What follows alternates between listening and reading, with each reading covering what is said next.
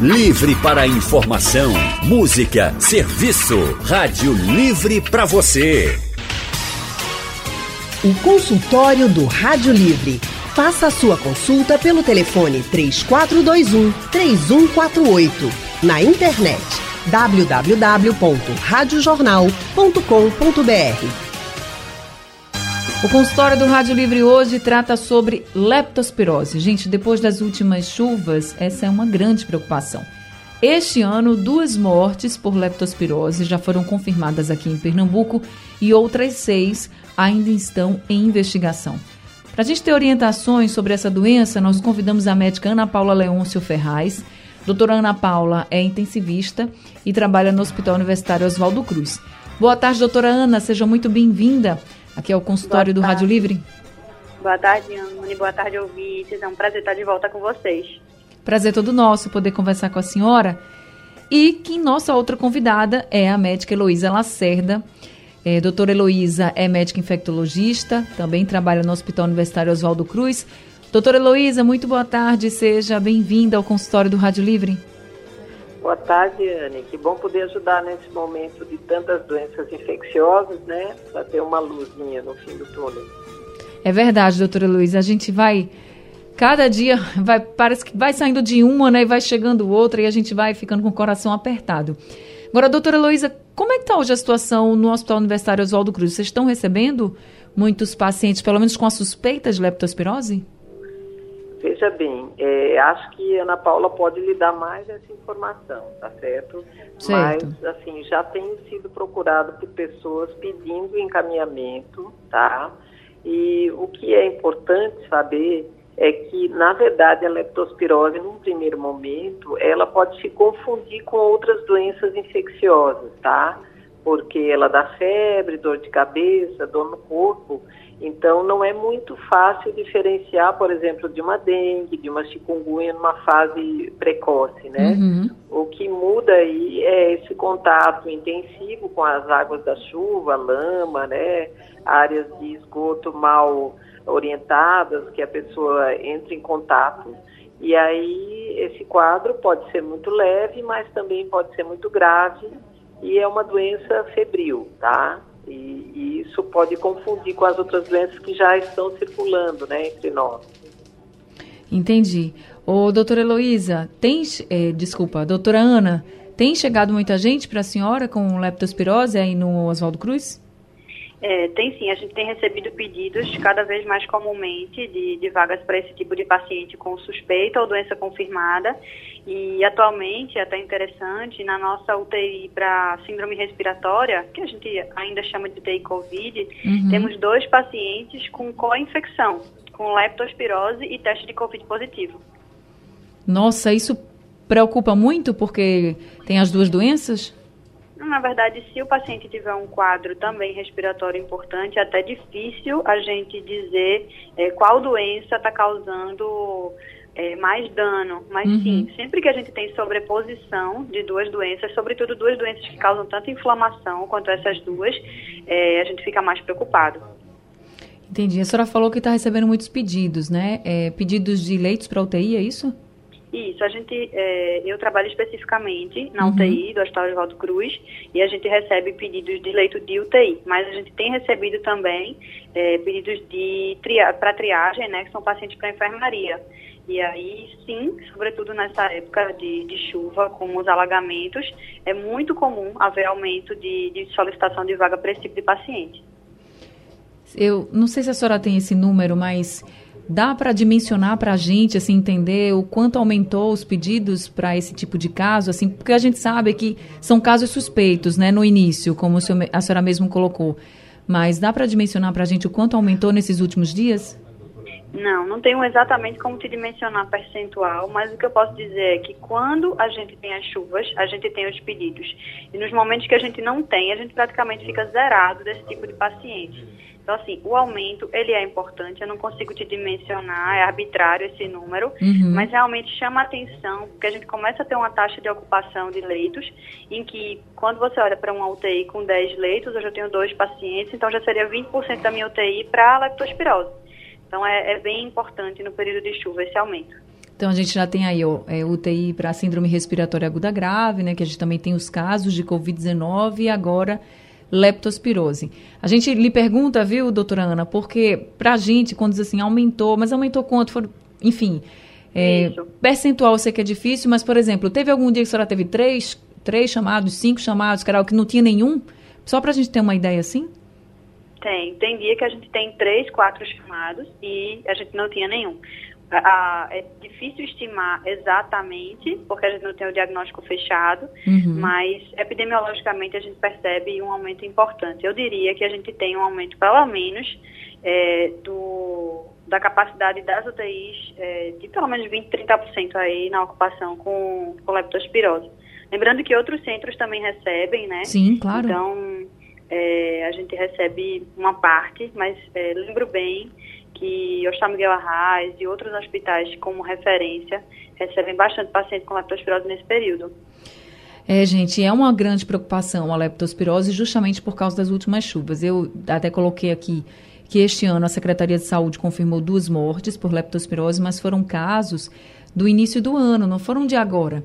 E é uma doença grave, uma doença que pode agravar, que pode matar, então a gente precisa ter muito cuidado.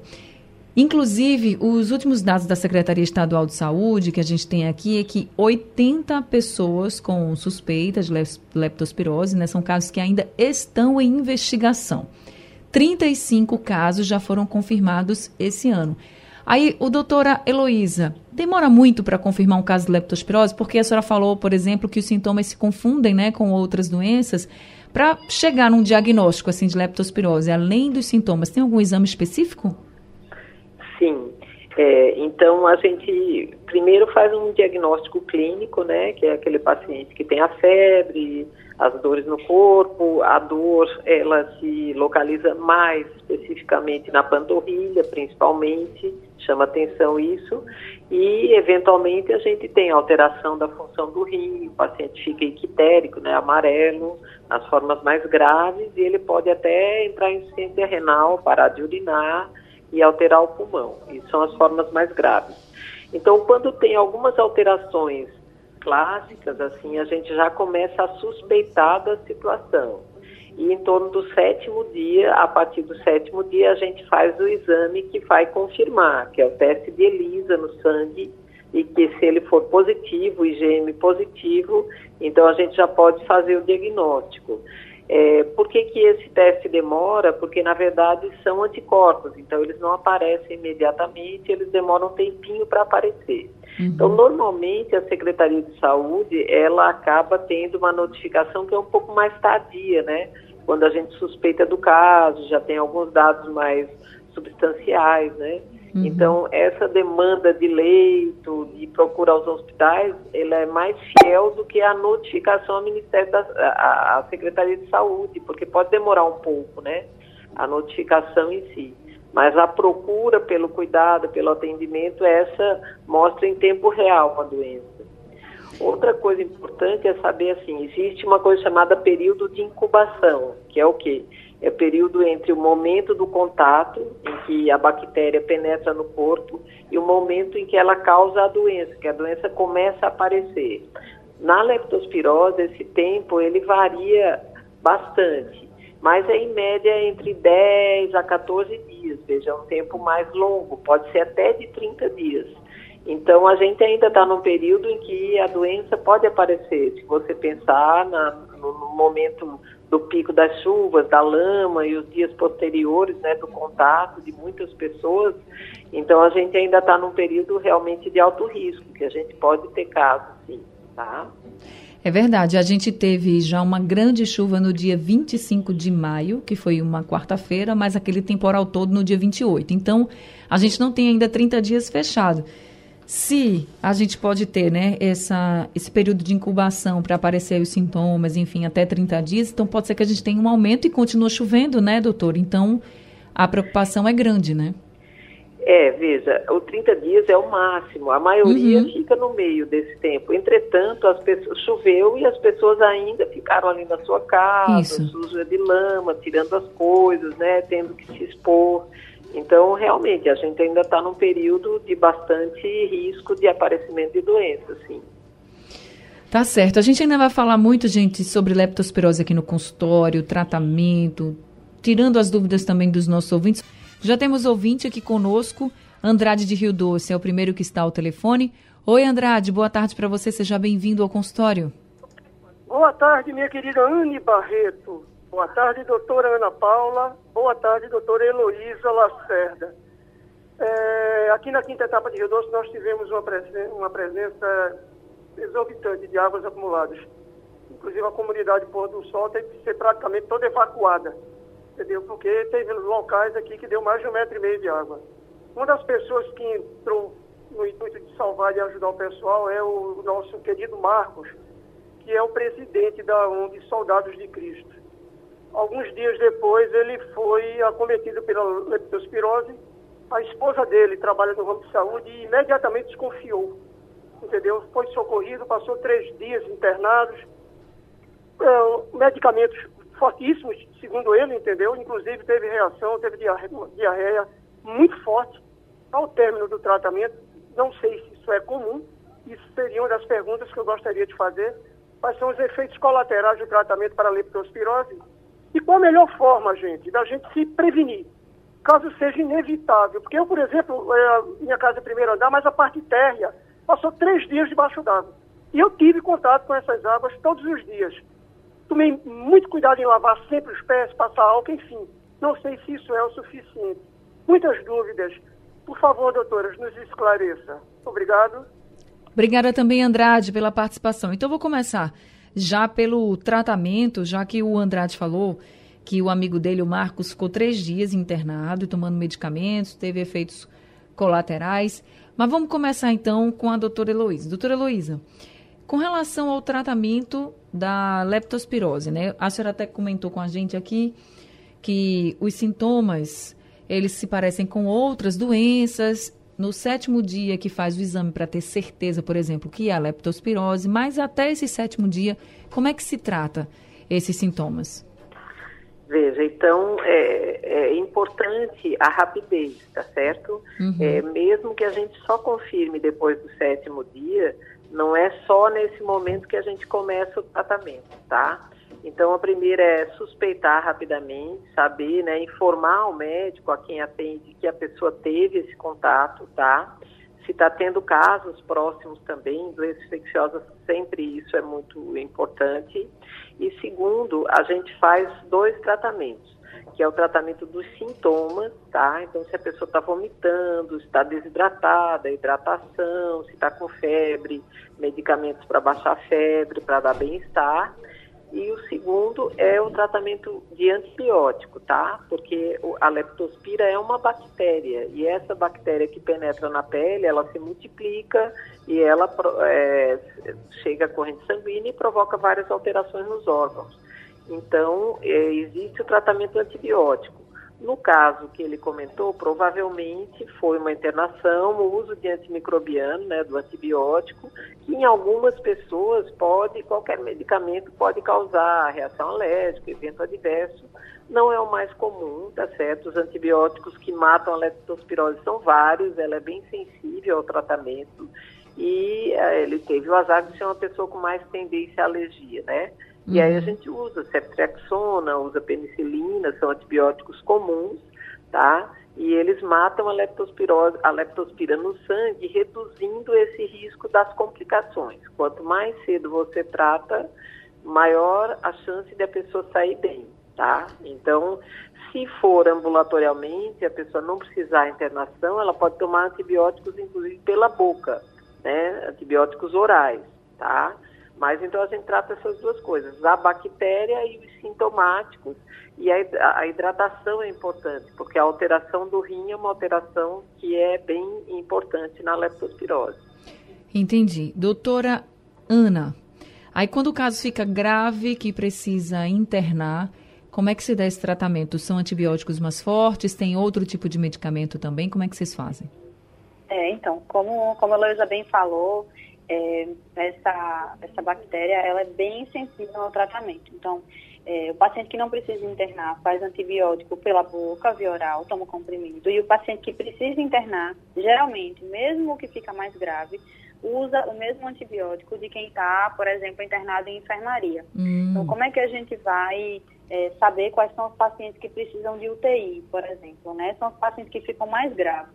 A leptospirose, como você falou, é uma doença que pode evoluir de maneira negativa, então ela pode ter um quadro muito parecido com o quadro de dengue, que é uma doença comum que a gente conhece, então dor de cabeça, dor no corpo, fraqueza, febre, náusea, vômito, diarreia, e aí ela também pode ter um quadro mais grave. Então, como é que é o quadro mais grave? O paciente com falta de ar, sangramentos, dificuldade para respirar, a urina começa a ficar é, bem pouquinho, então o paciente percebe que tem alguma coisa evoluindo mal. Era como se fosse um quadro de dengue inicial que vai evoluindo mal. E aí, geralmente, os antibióticos são os mesmos para quem está em enfermaria ou em UTI, porque a bactéria é bem sensível ao tratamento. Mas, obviamente, o paciente que está em UTI tem outras gravidades, outras consequências, e aí ele passa a utilizar medicamentos para tratar também as complicações. E aí, como, como o ouvinte falou, é, aí a gente vai ter as complicações também das outras é, é, gravidades que a doença traz. Por exemplo, insuficiência renal, né? É, icterícia, que é aquele paciente que fica com o olho amarelo, que fica bem amarelão. Então, a gente vai tratar também as outras gravidades que vão aparecendo. E aí, claro, vai se somando tanto a doença quanto os efeitos adversos dos medicamentos. Andrade colocou aqui pra gente que o conhecido dele, o Marcos, ele ficou três dias internado. É um tempo que, em média, as pessoas ficam ou não, doutora? Pode passar muito mais ou pode passar menos? Então, depende. Depende de como o paciente vai evoluir. Se o paciente evolui bem com o tratamento, não faz insuficiência renal, ou seja, não faz a lesão do rim, é, não evolui com, com amarelão da pele, não tem sangramento, ele começa a fazer o antibiótico, ele pode evoluir bem e terminar o tratamento antibiótico em casa. Caso ela evolua mal, e aí ele vai precisar de antibiótico mais tempo, vai precisar de UTI para vigilância, e aí depende. A gente tem que entender que a leptospirose, as formas graves, tem até 40% de mortalidade. Então, é uma doença que, quando principalmente acomete o pulmão de maneira grave, tem uma, uma possibilidade de levar o paciente a óbito muito elevada. Ele perguntou também como é que a gente se previne, e uhum. eu acho que esse é o ponto principal da, da gente falar da leptospirose para a população geral. E a prevenção é realmente evitando o contato com a água da chuva. Não existe é, indicação, do ponto de vista do Ministério da Saúde, de a gente fazer nenhum medicamento pós-exposição à água. Então, como medida de saúde pública, não existe essa indicação. Então, o que a gente tem que fazer é evitar o contato com essa água de chuva, lembrando que é, a urina, geralmente dos roedores, né, contamina a água e contamina o solo. Então, essa bactéria, ela fica viva nessa água e nesse solo por semanas. Ela não morre assim que a água seca. Então, lembrar que numa chuva secou, está limpando, aquele solo também pode estar tá contaminado. Então, usar bota, tentar não ter contato com, mesmo com o solo, com a, com a água pós-chuva, sem luva, sem a devida proteção a pele íntegra, mesmo sem nenhuma lesão, também pode ser porta de entrada, a depender do tempo que o paciente fica exposto. Uhum. Então, realmente, a maior medida que a gente pode fazer de prevenção é evitar o contato com essas possíveis áreas contaminadas. Agora, doutora Heloísa, o Andrade também falou sobre essa questão de você entrar. Às vezes a pessoa não tem como não entrar em contato com a água, né? Porque está em casa, a água está subindo, não tem como fazer. E aí ele disse assim que teve contato também com a água, depois foi lá, lavou o local, tipo a perna, o pé, e colocou álcool, é, jogou álcool lá no corpo. Isso pode ajudar a evitar, por exemplo, uma leptospirose ou não, doutora Heloísa? É, veja, é importante essa questão da prevenção, só um detalhe que a Ana Paula já falou. Hoje, a minha paciente, é, acompanhante de paciente, ela foi para o ambulatório e levou as botas na mão. Ela disse, olha, quando eu chego em casa, eu sei que eu não vou conseguir passar fora de uma área de risco da leptospirose. Então ela leva as botas na bolsa para poder usar depois, da hora que chega em casa. Eu achei bem interessante. É, é uma conduta possível, né? Uma coisa que pode, pode eventualmente ajudar. Né? Não é simples, mas bem. Então evitar esse contato prolongado é, e se houver o contato, evitar que essas roupas fiquem em contato muito, por muito tempo, limpar, lavar, lesão, né? Lesão, a gente não fala lesão especificamente de uma ferida. Se tiver uma ferida, ela facilita a entrada, mas a pele também, sozinha, já permite a penetração da bactéria. Né? Porque a gente tem, assim, às vezes, pequenas lesões na pele que não são visíveis nos membros inferiores, né? nas pernas, nos pés, e a leptospira entra por aí. Então, lavar bem, isso é importante. O que é importante é não machucar a pele. Aí você começa a esfregar, escovar, passar coisas muito lesivas na pele.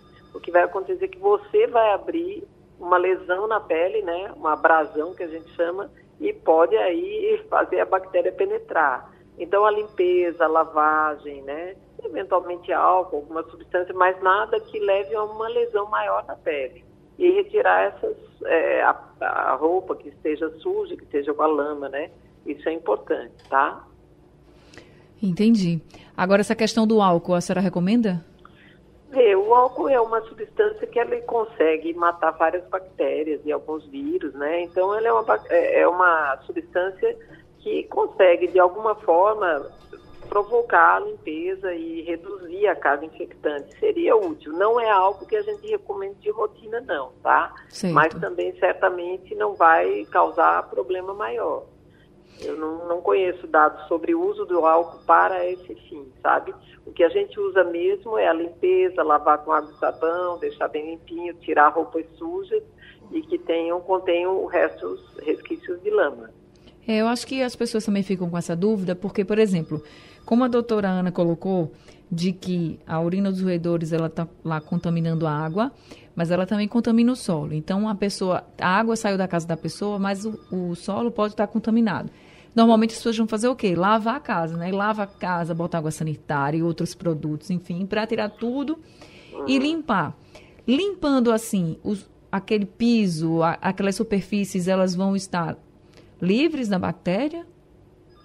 É muito raro a transmissão dessa forma, num ambiente limpo, tá? Então, sim, você limpar bem, tirar os resíduos, usar alguma substância tipo água sanitária, que ainda é uma substância que reduz a carga infectante da maioria das bactérias e vírus no ambiente, né? É, isso é importante sim, tá? Deixar os ambientes abertos para retirar fungos, né? Para que te, possa ventilar, aquela umidade vai embora. Isso, no geral, é uma coisa bastante importante e útil. E o chão também. O que a gente considera, por exemplo, jardins, que às vezes a pessoa vai lá fazer a limpeza, aparentemente não tem um rato visível, a pessoa não ficou com o pé afundado na lama, mas se ela fica descalça, naquele local não é incomum de pessoas adquirirem a leptospirose desse jeito, tá? Porque a gente pensa naquela pessoa afundada na lama e tal, mas não é só nessa situação.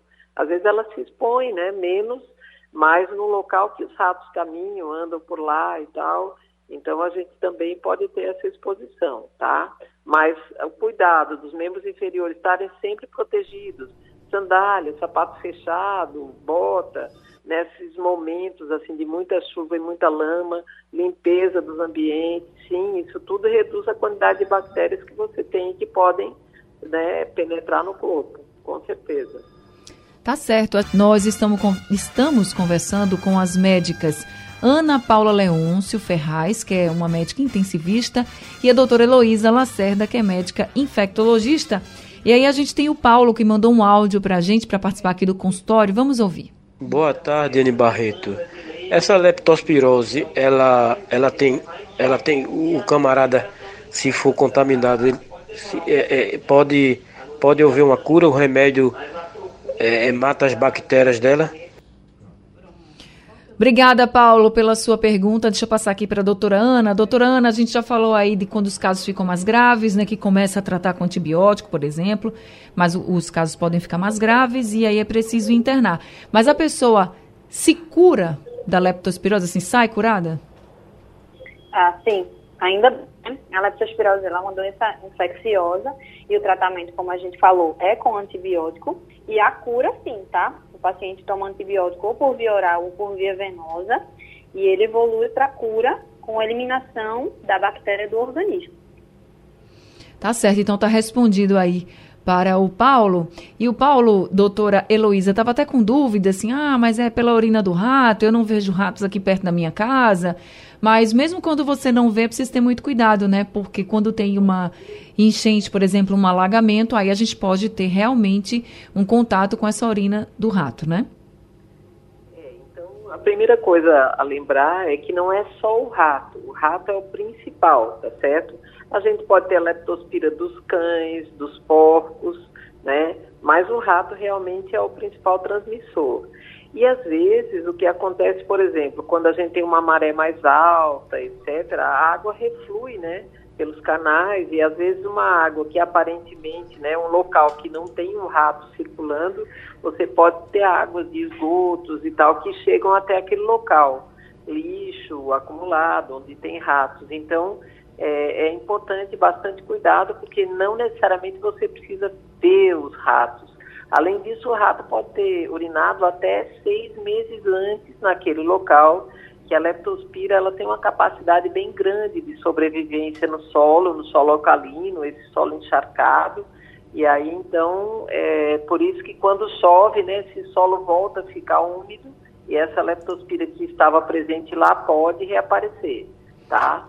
mas também existe uma grande carga né, de, de, ratos na comunidade, de lixos, de áreas que são expostas continuamente, então a gente tem que ter cuidado com isso sim. Tá certo, gente, todo cuidado é pouco, eu sei que às vezes não dá pra gente não ter contato com essa água suja, mas se você puder, não tenha, e se você tiver que enfrentar essa água toda, essa lama, tenta colocar um plástico, uma bota, tenta se proteger de alguma forma para diminuir esses riscos da leptospirose. Estamos falando de uma doença que pode ficar muito grave, uma doença que mata e a gente não pode dar espaço para essa doença. Eu vou agradecer muito agora a doutora Ana Paula Leôncio Ferraz, o consultório do Rádio Livre está chegando ao fim, mas doutora, muito obrigada pelo panorama que a senhora trouxe, pelas orientações que a senhora trouxe aqui para todos nós, viu? Muito obrigada muito obrigada pela, pelo convite para participar mais uma vez. É sempre um prazer estar com vocês. Aproveitar para agradecer a minha equipe do Oswaldo Cruz, que desde o começo da pandemia e antes até, né, mas assim, de sobremaneira, desde o começo da pandemia, vem trabalhando firme. Então, pessoal da UTI aí, muito obrigado pela parceria. Sem esse time, não poderíamos dar assistência a todos os pacientes. Um abraço para todos os ouvintes e obrigada. Em nome da sociedade, a gente também agradece, viu, pelo trabalho de todos vocês, profissionais da saúde. Muito obrigada também, doutora Heloísa, que é médica infectologista lá do Hospital Oswaldo Cruz. Obrigada pela dedicação e também por esse consultório de hoje. Obrigada também, Anne. É importante assim saber que a gente tem algum papel para ajudar a comunidade, né? Mesmo que seja esclarecendo, dizendo, por exemplo, que a gente tem como tratar, tem como curar, né? Essa pergunta aí é importante. Quanto mais cedo chegar para a leptospirose, ela consegue ser melhor tratada. Então, nesse momento aí de muitas doenças infecciosas, a gente vai esperar isso e vamos passar por um momento mais leve, né? É verdade, vamos passar, se Deus quiser. Muito obrigada, doutora Heloísa, doutora Ana, obrigada aos ouvintes. O Rádio Livre de hoje fica por aqui. A gente volta amanhã, às duas horas da tarde. A produção é de Alexandra Torres, trabalhos técnicos de Big Alves, Edilson Lima e Sandro Garrido. No apoio Valmelo e a direção de jornalismo é de Mônica Carvalho. Sugestão ou comentário sobre o programa que você acaba de ouvir, envie para o nosso WhatsApp 99147 8520.